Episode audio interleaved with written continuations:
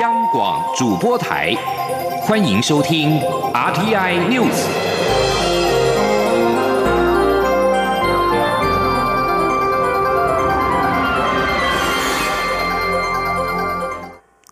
各位好，我是主播王玉伟，欢迎收听这节央广主播台提供给您的 RTI News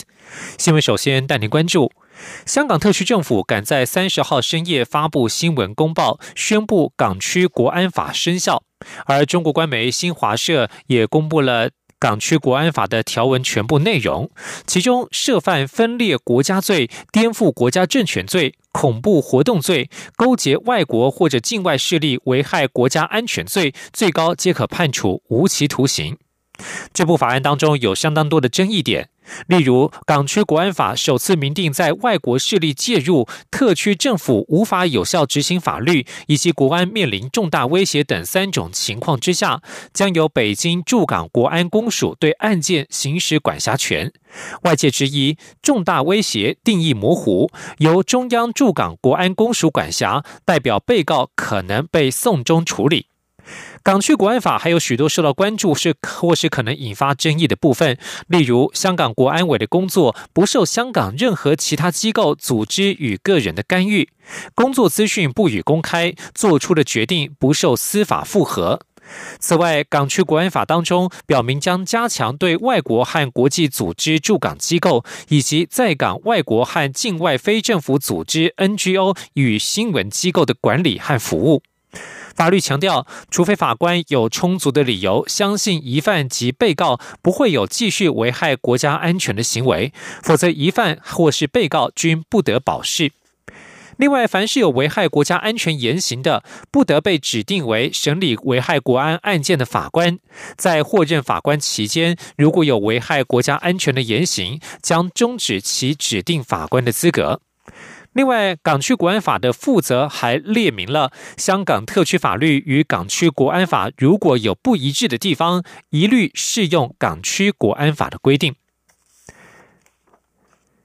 现在，英国和二十多个西方国家在六月三十号在联合国人权理事会敦促中国应重新考虑在香港实施港区国安法。他们表示，北京当局必须维护香港集会与新闻自由的权利。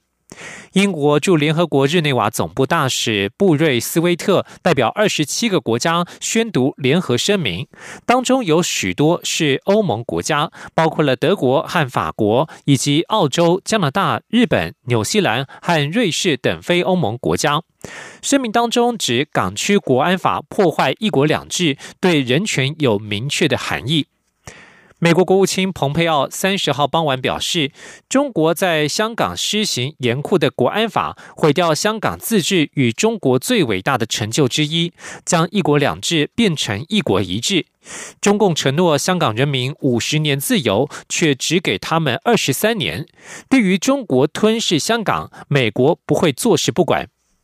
美国参议员六月三十号分别在两院提出法案，要为被迫逃离家园的港人提供庇护。法案要求国务卿让面临迫害的香港人申请难民身份，而且不受每年限额的限制。美国众议院议长佩洛西表示，美国总统川普应该考虑所有可动用的工具，对压迫香港自由自治的中国官员就责。而对于香港通过了港区国安法，并且立即生效实施，行政院长苏贞昌今天上午表示，港区国安法让大家看到中国的真面目，中国承诺的五十年不变以及港人自治已经完全破功。他并且认为这是一个很恐怖的立法，中国自己立法管全世界的人，即使不是港人不在香港，只要让香港人憎恨中国或香港政府，都会被追诉判处重刑。他也呼吁国人往后到香港或过境香港等等都要特别小心。至于香港人在台湾是否安全，港澳条例有没有再完善的必要，苏贞昌表示，台湾除了关心香港、关怀港人，对于来台港人也会给予适当的帮助。而今天，陆委会也召开记者会，说明对于中国通过了港区国安法的措施，我方设置的台港服务交流办公室在今天正式揭牌营运。陆委会主委陈明通表示，这是政府进一步实践称香港民主自由的重要里程碑，彰显我方关怀港人的决心。陈明通强调，港区国安法是天朝帝国对世界子民发出的律令，各国人士都有可能触法，因此不只是台湾要关注，全世界都必须严肃面对此法。陆委会主委陈明通、台港经济文化合作策进会董事长张晓月携手揭开红布，台港服务交流办公室今天正式营运。陈明通表示，牌上的字体特别汲取香港市井招牌常用的笔触，期许办公室未来能够促进台港正向互动绵延不绝，并且吸引香港的资金及专业人士来台，为台湾发展带来更多的活力与契机。针对香港特别行政区维护国家安全法。陈明通表示，该法第三十八条规定，不具香港特别行政区永久性居民身份的人，在香港以外对实施本法规定的犯罪，都适用于本法，也就是对全世界的人都适用。所以在根据第二十九条的规定，如果一个美国人在美国批评北京政权，让港人觉得憎恨北京，而且可能引起严重的后果，就触犯了此法。陈明通表示，港区国安法形同中国对世界子民发出的律令，所以这个法令已经不是香港，也不是台湾，是全世界都必须关注有这样的一个法律出来。而关于港区国安法实施之后，我方是否要将香港视为一国一制的问题，陈明通回应表示，此法已经大幅折损港府的自主性，我方会密切观察后续发展，适时对外说明应对做法。继续将焦点转回到国内。振兴三倍券今天开放预购申请，经济部也推出抽奖活动来鼓励民众使用数位版的三倍券。从今天起到十月底，绑定数位三倍券就有机会抽中 GoGoRo 电动机车，一共有二十五台。第一阶段将在六号到十号，天天抽出一台。今天央广记者谢嘉欣的采访报道。因应武汉肺炎 （COVID-19） 对经济造成的冲击，经济部推出振兴三倍券来刺激消费，并于一号上午九点开放预购申请。其中，实体纸本可前往三倍券网站或超商预购，也可在十五号正式上路以后，直接到邮局临柜购买。至于数位版，则分为信用卡、电子票证与行动支付等三种形式。民众可依照各家业者推出的优惠做选择，在业者网站申请绑定。经济部长王美花六月三十号晚间对外透露，为鼓励民众使用数位版三倍券，经济部加码推出二十五台 GoGoRo 电动机车抽奖活动。经济部一号上午说明，抽奖将分为两阶段，自七月一号到十月三十一号绑定数位三倍券就能参加抽奖。经济部中小企业处副处长苏文玲说：“那如果绑定数位三倍券的话，我们从七月六号开始，七月六号到七月十五号就是天天抽一台 GoGo 那从七月十六号到十月三十一号是每周收抽一台 GoGo 总共是二十五台。经济部强调。中奖者不得在中奖后取消三倍券绑定，且要经过确认使用三倍券消费满额新台币三千元，并取得两千元回馈后，才可到业者门市领奖。值得注意的是，本日预购起跑后，约在上午十点，三倍券网站预购页面便瘫痪。经济部回应，原因有待查明，目前正在抢修中。民众可透过数位绑定或到超商预购实体纸本来分散流量。中央广播电台记者谢嘉欣采访报道。振兴三倍券今天上路，蔡英文总统以及副总统赖清德一早就在脸书贴文介绍三倍券怎么领、怎么花，以及在四大超商预订三倍券能够获得的好康。总统还提醒，交通部的安心旅游方案也开始实施，即日起到十月底为止，国旅的自由行、团体旅游都有优惠奖助，离岛还会加码，欢迎大家一起努力拼经济。而今天振兴三倍券开放预购系统一度宕机，行政院长苏贞昌上午表示，刚开始因为人数太多，前五分钟就有两万多人完成手续，所以发生了一些小问题，马上就会处理好。他并且呼吁民众尽量以数位预约方式领取优惠券，不但可以获得更多优惠，减少排队的情况，也能够让政府精确掌握要印多少的纸本券。今天记者欧阳梦平的采访报道。振兴三倍券一号上午九点起开放纸本预购及电子支付绑定，但因为太多人涌入，官网及超商都出现宕机。行政院长苏贞昌出席今年的税务节庆祝暨表扬大会前受访，表示由于一开始许多人涌入，所以出现一些小问题，但相关单位马上会处理好。他说，在第一时间啊，前五分钟马上都已经完成手续，有两万多人了，可见。热度跟受欢迎的程度，很感谢。那在一开始，那我们看到啊，虽然啊有呃这个相关的呃这个呃超商呃发生一点小问题，但我看这是刚开始，哎太热，那马上哎会处理好，这个请放心。苏贞昌鼓励民众尽量用数位预约的方式购买三倍券，一方面可以减少排队，另一方面也可以让政府在七月十五号正式开始前能够掌握人流，并精确把握要印多少纸本券。他并指出，这次推出的三倍券是多元、多种使用方法，也更方便，包括商圈、超商或银行等都分别加码竞争，提供许多优惠，民众可以研究。或许会赚到更多。中央广播电台记者欧阳梦平在台北采访报道。继续关注台湾的外交动态。根据消息人士指出，非洲之角国家索马利兰总统比西已经任命一名代表驻台，双方关系渴望出现重大的进展。索马利兰纪事报报道，台湾与索马利兰两国之间的关系已经发展了一段时间。台湾政府高层派代表团造访索马利兰，索马利兰外交部也曾经造访东亚国家。消息人士还指出，台湾政府今年稍早在索马利兰成立了相关办事处，正就建设和其他科技领域与索马利兰进行密切的合作。先前曾经派出大批医疗专业人员前往索马利兰的台湾陆竹医疗和平会，在二十八号已经寄送规模最大而且极具价值的俗称武汉肺炎的 COVID-19 医疗补给品到索马利兰。继续关注国际情势。美国联邦传播委员会 （FCC） 在六月三十号正式裁定，将中国华为技术与中兴通讯列为美国国家安全威胁，禁止使用政府资金向这两家中企采购。这项裁定立即生效。这意味着 FCC 每年八十三亿美元的通用服务基金不能用于购买、获取、维护、改进、修正或以其他方式使用华为或中兴生产或提供的任何设备或服务。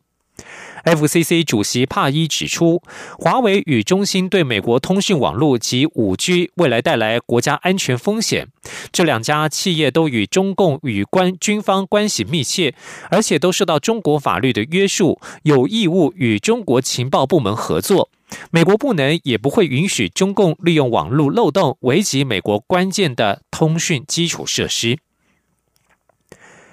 而在澳中关系方面，中国与澳洲紧张关系持续升高。澳洲总理莫里森今天发将发表重大的政策演说，届时将宣布大幅增加国防开支，并且聚焦于印太地区的军力投射。根据法新社看到的演说内容指出，莫里森的演说将擘画澳洲未来十年的防卫政策，并且拨款两千七百亿澳币（约合一千八百五十亿美元）更新和升级防卫能力。目睹无可争议的美国霸权终结以及越来越独断的中国崛起，莫里森将警告指出，我方必须面对现实，现在已经进入崭新而且较不和善的战略时代。而如同华府已经对部分盟友提出的要求一般，澳洲政府承诺国防支出将超越占国内生产毛额 GDP 百分之二为目标，军事开支将比二零一六年的防卫评估报告多出将近百分之四十。为了达成这样的目标，澳洲将获取更多强大打击能力，像是 AGN 一五八 C 长城反舰飞弹，以及投资极音速的武器研发。以上新闻由王玉伟编辑播报。放下遥控器，放心出门去，防疫新生活运动开始。去享受汗水，享受阳光，享受现场，享受真实，享受美食，享受安全，享受风足，享受无拘无束，享受日常如常。戴口罩，勤洗手，保持社交距离。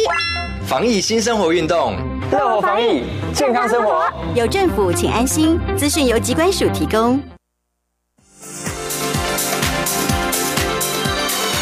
这里是中央广播电台台湾之音，欢迎继续收听新闻。欢迎继续收听新闻，我是陈怡君。先来关心财经数字。中华经济研究院今天公布了六月份制造业采购经理人指数 PMI 为百分之四十七点二，连续三个月紧缩，但紧缩速度减缓。非制造业采购经理人指数 NMI 为百分之五十四，大幅攀升八点八点。学者认为，厂商大多认为景气有在慢慢回温，但还没有回复到疫情发生之前，长期仍然要看国际经济情势。记者杨文军的报道。中经院一号公布六月制造业采购经理人指数 PMI 回升二点四个百分点，来到百分之四十七点二，连续三个月紧缩，但紧缩速度减缓。非制造业采购经理人指数 NMI 为百分之五十四，大幅攀升八点八点，中断连续四个月的紧缩转为扩张。值得注意的是，对未来半年展望中，制造业续扬十三点三个百分点，来到百分之四十四点一，非。制制造业更跃升十八点二个百分点，来到百分之五十一点七。中经院院长张传章分析，制造业厂商对景气从看坏转为持平，非制造业则认为有慢慢回温，但还未回到疫情前。目前可能偏短暂订单，长期仍要看国际景气。他说：“啊，电话的一个厂商啊，认为啊，这样可能只是一个啊。”啊，这个短期订单的回温，至于啊这样的一个扩张状状态，是不是能够持续啊下去？那还是要看国际的疫情啊，还有啊这个。中美贸易摩擦的一个啊这个情况啊，是否可以改善？至于三倍券的效益，张传章认为这可以运用在住宿、旅游、餐饮。如果下半年疫情能持续趋缓，加上信用卡、行动支付优惠，效益应可期待。不过端午廉价人潮爆发，也引起旅游服务品质下降的争议。他认为这要进行中长期规划，业者应该进行客制化、精致化旅游等，不然效果可能只是短。战现象。中央广播电台记者杨文君台北采访报道。而在台北股市表现方面，美股道琼指数昨天大涨超过两百点，台股今天也同步走高。而目前台股加权股价指数是上涨了一百零四点，来到一万一千七百二十五点。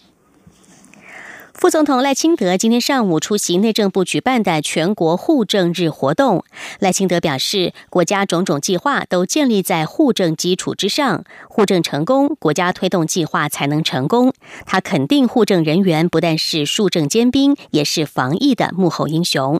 记者刘品熙的报道。内政部一号上午举办一年一度的全国护政日庆祝活动，表扬六县市绩优护政机关以及一百零三名绩优护政人员与职工。副总统赖清德与内政部长徐国勇出席颁奖，蔡英文总统也特别发贺电，恭贺并感谢所有护政人员。赖清德致辞时肯定护政机关几十年来的改革精进，并赞许护政人员的服务就甘心。他表示，每个人从出生、结婚、搬家。甚至除籍，通通仰赖护政人员的协助。护政人员与全民站在一起，共同面对人生各个历程。他并强调，护政是国家一切政务的基础，护政人员就是树政的尖兵。他说：“从这个出生啊，到除籍，或者是从啊国防这个兵役啊，或是户税交通啊，甚至于是防疫的种种工作。”通通都是建立在护证的基础之上，护证成功，那国家的计划的推动才有可能成功。所以，因此呢，我们感谢护政人员。我们说护政人员是全国肃政的尖兵，一点也不为过。赖清德指出，护证人员现在又新增了一个头衔，就是防疫的幕后英雄。防疫如同打仗，要赢得战争，除了前线作战要胜利，后勤补给也一定要成功。因此，除了疫情指挥中心指挥官陈时中率领的团队很重要，内政部长徐国勇率领的护政、警政、民政人员所提供的服务也同样重要。赖清德期许护政机关好还要更好，未来提供的服务能够更简政便民，甚至不必临柜，民众在家就能够得到所需要的服务。央广记者刘聘熙在台北的采访报道。台湾财经刑法研究学会在今天举行记者会，指出，台湾近二十年来的刑事补偿与国家赔偿的金额超过新台币四十亿元，都由全民买单。而他们认为，造成冤错假案的致命关键是法官漠视了回避制度，持续审理同一个案件，导致司法法庭变成不公正的法庭。他们呼吁应该立法，让外部人介入审查，确保人民公正的裁决程序。记者刘玉秋的报道。台湾冤错假案多，一拖就拖了好几十年。台湾财经刑法研究学会一号举行记者会，邀请多名学者探讨台湾不公正司法的乱源与解决之道。客家语文及社会科学系教授曾建元指出，台湾冤错假案的频繁是可遇不可求，浪费许多社会资源与成本。近二十年来，台湾刑事补偿与国家赔偿的金额超过新台币四十亿元，都由全民买单。台湾财经刑法研究学会理事长陈志龙直指，现行刑事诉讼法、民事诉讼法、行政诉讼法都有当事人申请法官回避的相关规定，但造成冤错假案的致命关键就是法官拒绝回避。许多法官明知不能参与前审，应该回避却会回避，从二审到三审都是同一个法官，甚至申请再审、非常上诉也遇到同一个人，法院变成无间道，冤错案古法获得平反，应该改。革，没有一个法官敢跨事实审又法律审，然后最后自己决定自己的，自己在事实审的东西，所以这个东西是作弊的。所以我们知道，这种假面法庭这样一做，台湾司法就被这些。法官的破坏殆尽。中正大学财经法律研究中心主任黄俊杰也质疑，当下级审的法官晋升成上级之后，继续审理同一个案件，没有回避，就会剥夺当事人在宪法的诉讼权。这种破坏当事人审级利益的判决，实属无效判决，甚至是。枉法判决。为了确保人民获得公正裁判程序，台湾财经刑法研究学会呼吁启动司法改革，重视法官的回避问题，更应立法让外部人介入审查，建立无私法庭，才能落实独立审判。中央广播电台记者刘秋采访报道。新北市教育局今年扩大推动高中生参与式预算计划，竹林中学的学生结合了新著名文化，本周以“越来越爱你”为主题，提案举办越南校园周的活动，邀请附近的李明和学校师生前来体验越南传统服饰、彩绘水牛祈福以及试乘人力车，让大小朋友都直呼相当的有趣。记者陈国维的报道。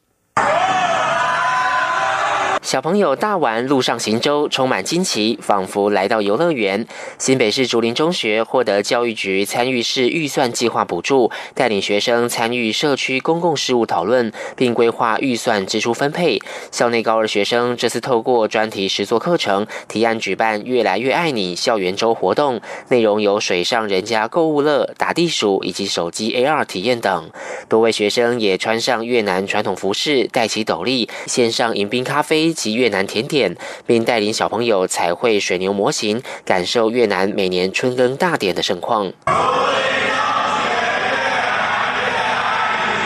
竹林中学校长严立珠表示，校内有五十五位新二代学生，学校每年推出新著名文化相关专题制作课程，让学生能更认识东南亚各国文化。今年参与的学生为了规划这次活动，特别前往中和华新街进行调查，结果发现当地除了有很多滇缅商店，其实还有一些越南文化及美食店家，所以决定协助推广越南文化。学生们这次还制作越南小红人赖贴图以及。手游 APP，让众人在完成闯关后，可以向合作的社区店家兑换小礼物，进而促进民众前往华新街消费。中央广播电台记者陈国伟新北采访报道。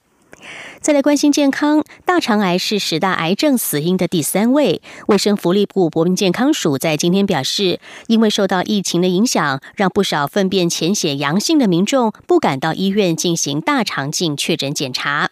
对此，医师提醒，只要是粪便潜血呈现阳性，未来就会有很高的罹癌风险。提醒民众在后疫情时代下到医院检查，及早掌握癌前的病变。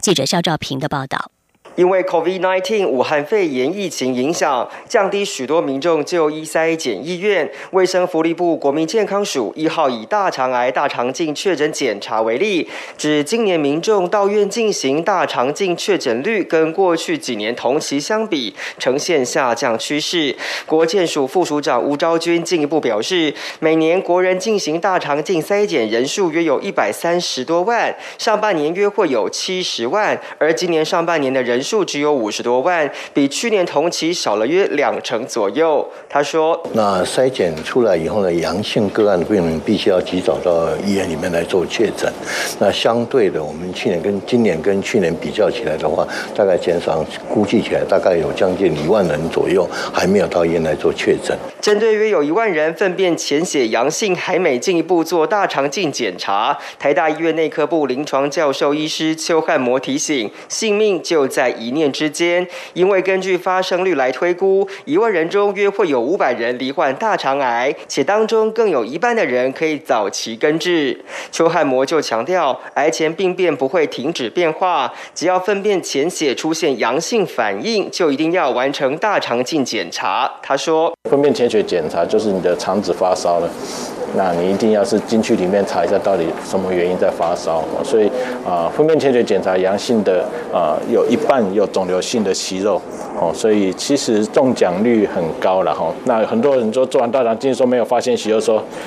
白做白折，其实不会的哈。那粪便潜血检查阳性的人去做大肠镜，其实白做的机会是很低的哈。国建署提醒，政府有补助五十岁以上到七十四岁的民众每两年一次的粪便潜血检查，呼吁国人在后疫情时代下，还是可以到院完成筛检，以保健康。中央广播电台记者肖兆平采访报道。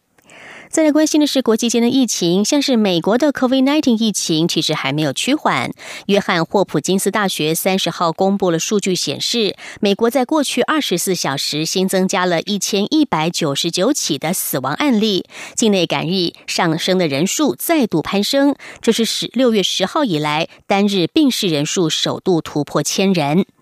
美国国家过敏与传染病研究院院长佛奇六月三十号在国会作证的时候也表示，如果当局和民众没有采取行动遏制疫情的话，美国每天新增加的病例可能会增加超过一倍到十万例。他也要求美国人民要佩戴口罩，避免群聚。而在南美洲巴西，六月三十号单日也有一千两百八十人因为 COVID-19 而病逝。专家警告，防疫措施如果不继续保持下去，拉丁美洲的染疫病故人数到十月将累积达到四十三万多人。世界卫生组织美洲地区主任艾蒂恩表示。从目前的情况来推敲，智利、哥伦比亚的疫情预计七月中旬会达到高峰；阿根廷、巴西、玻利维亚和秘鲁则落在八月；哥斯达黎加会一直延续到十月。欧洲飞机制造商空中巴士三十号宣布，将在全球裁员大约一万五千人，大约是总人力的百分之十一，以因应 COVID-19 疫情所造成的航空业史上最为严重的危机。空中巴士在一份声明当中表示，裁员行动将在二零二一年的夏天之前执行。空中巴士在声明中说，法国将会裁员五千人，德国五千一百人，西班牙九百人，英国一千七百人，其他世界各地的空巴据点也将会有一千三百人受到影响。